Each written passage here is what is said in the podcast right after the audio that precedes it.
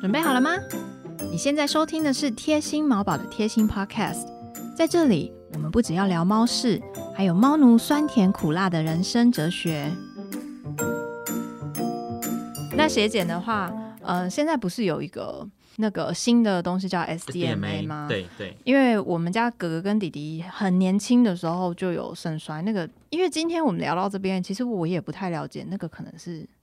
急性肾衰或慢性肾衰，其实我都搞不清楚。 OK 但是那个时候是我们刚开始做 SDMA 的实验阶段， OK，那个时候还要送去韩国，嗯嗯，就是亚洲的那个爱德士的实验室那边，一开始是在韩国，哦是哈，对对对然后送去那边检验，把把他们两个当标本，因为他们两个就是很奇怪的 case，这样 OK 让他们做研究。是，那现在 SDMA 是已经到台湾了嘛？就是对它是对变成已经一个有常态的对常态检可以，验我们就可以直接 in house 就可以做 in- 了。所以对我我如果我们要检查健检的时候，你会是建议这个时候就做 SDMA 吗？SDMA 跟一般传统的血检有什么不一样吗？呃，传统的血检其实主要在检查的是两个项目，一个叫做 BUN 嗯啊，一个叫做 CREA，就嗯叫做 creatinine。嗯，这两个指数是一直以来我们都在做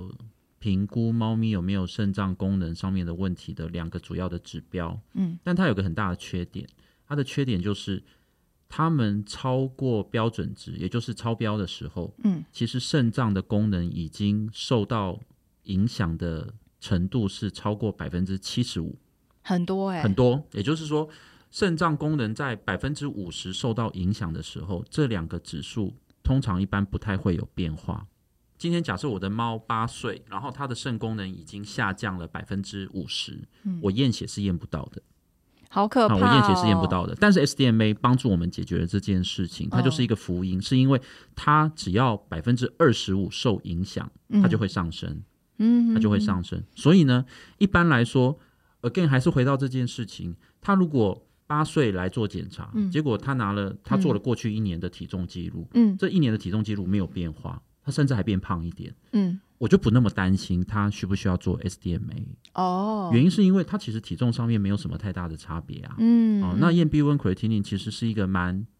相对经济的一个一个做法，嗯，哦那你就那当比较然便宜是不是？便宜很多。哦那但是 OK SDMA 就稍微贵一点。嗯但是如果真的我们要做比较 detail 的，我就会建议，也许超过八岁、十岁以上，我们已经在我们医院是常规的例行会做的检查， OK，因为我想要提早先抓到，嗯，提早抓到很重要。嗯所以只要是超过我我的建议是七八岁以上的猫咪，嗯如果我们在做健康检查，它就是一个必要的投资。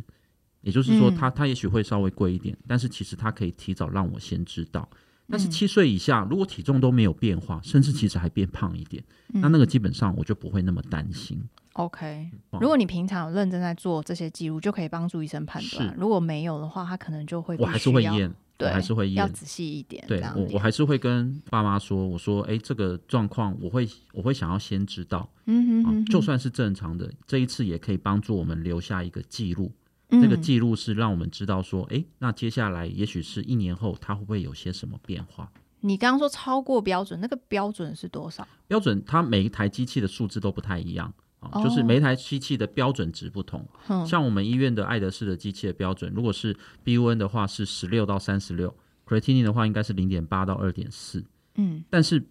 别的别的医院的牌子的机器，它所出来的正常的参考值都会有所不同。现在有很多牌子嘛，现在蛮多牌子哦，所以要看那个医院，嗯然用后哪一个？跟就是听医生对，解释这样通子。常一般血检报告书上面都会有它的参考值的范围，哦，应该要 OK 列这一个嗯哼啊，就不会只列说它它只是出现哪一个数字，然后就没了。应该还会嗯列一个是它自己的标准值在哪里但是有时候有一些医生是不是在标准值里面，他都会跟你说这个过高？哦，有可能那就是 creatinine 的部分，是因为哦我们以前没有还没有 SDMA，它有可能是百分之五十有问题，对，但我们以前的经验是它大概在二点零，所以即使是他二在点八是高标，你都会觉得说大概二点零就是五十趴了，我就会我就会担心二点零其实是有问题的。哦大其概实这样以前的抓以前的规则就更严格，一点六到二点零，二点零到二对点啊，四，我所以它有很听过复一杂。点二的时候就它已有经被它很警复告杂了，，但是其实那个有包括很多的检查。如果嗯真的我们要针对肾脏要做的事情，它就很多了，不会只有血检而已，那还有尿检啊、还有还有心脏的检查，还有超音波的检查。这些东西都可以帮助我们做更正确的判断。所以有没有可能 SDMA 是很高的，很高的，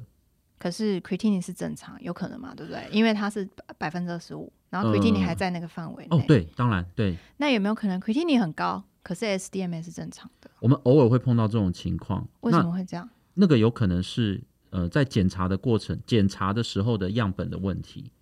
哦，抽血的时候品质的问题吗？抽血之后品质的问题，或者哦是其实猫咪本身还有其他方面的疾病哦，例如哦心脏病嗯哦哼，例如哼胰哼脏炎 OK 这些指数有的时候会影响到，哎，觉得肾指数有一个是正常啊，为什么另外一个是异常？它的问嗯题嗯就会变得比较复杂。哦，然后再加上每一个数字的参考值，嗯它是用统计学做出来的结果，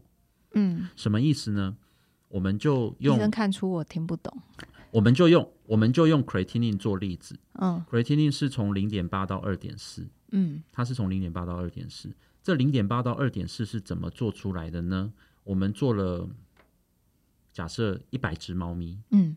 然后它的肾脏都是正常的。嗯，我们怎么知道它是正常的呢？我们不是靠验血，我们是靠这一百只猫咪，我们都去切它肾脏的一小块，切片然后去做病理切片，哦，它的肾脏是正常的。嗯好，我们就把这一百只猫咪全部抽血，抽血以后就会每一只猫咪的 creatinine 的数值都会不太一样。嗯百分之九十五，也就是一百只猫有九十五只猫，范围会落在零点八到二点四。哦 However，有两只半的猫，它是低于零点八，我就会把它剔除掉。哦，你会把它嗯哼哼，我可能会有两只半的猫，它的 creatinine 可能是二点八、三点零，但是它的切片是正常的。嗯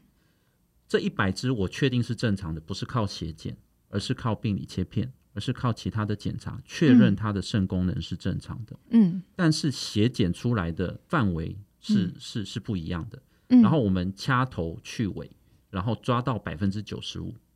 OK，那个就是参考值的由来。哼哼哼哼，所以有一些情况是，为什么我的猫看起来都很正常，BUN 就是三十八、四十？。对啊，是饮食吗？是还是它就是例外？然后呢，你知道吗？我们做了所有的事情，结果每个礼拜验、每个月验，然后天天验，呃就它发现就都是是那这样样。那我就会跟他讲，他就是那个百分之五的例外。哦因为它是统计学上面，我们我们不会把它算进去的。所以可能跟饮食什么的也我们也不确定，对不对 Sure，可是那个东西，可是那个东西就是我要先排除，比如说我我验了尿，尿也正常，我验了这个，我做了超音波，超音波也正常，嗯，我做了血检，就是它就是一直高，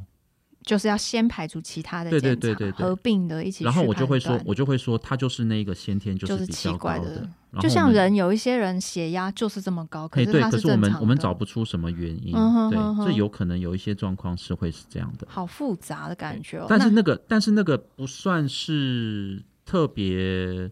常常发生的一个情况哦，，偶所尔以大家不偶要尔哦一直觉得自己的猫很特别。 偶尔我们会看到，但是呃，现在目前来看的话，因为嗯可以检验的标准有很多，所以我觉得暂时可以先不用那么的烦恼。因为大部分的情况我们大概都可以掌握，也就是说，它这个高我都可以跟你解释的清楚，嗯嗯嗯嗯说为什么这个会高，哦对，，好了解，不会太常遇到说无解的问题。不会，对，现不会在医学这么发达，是应该是有。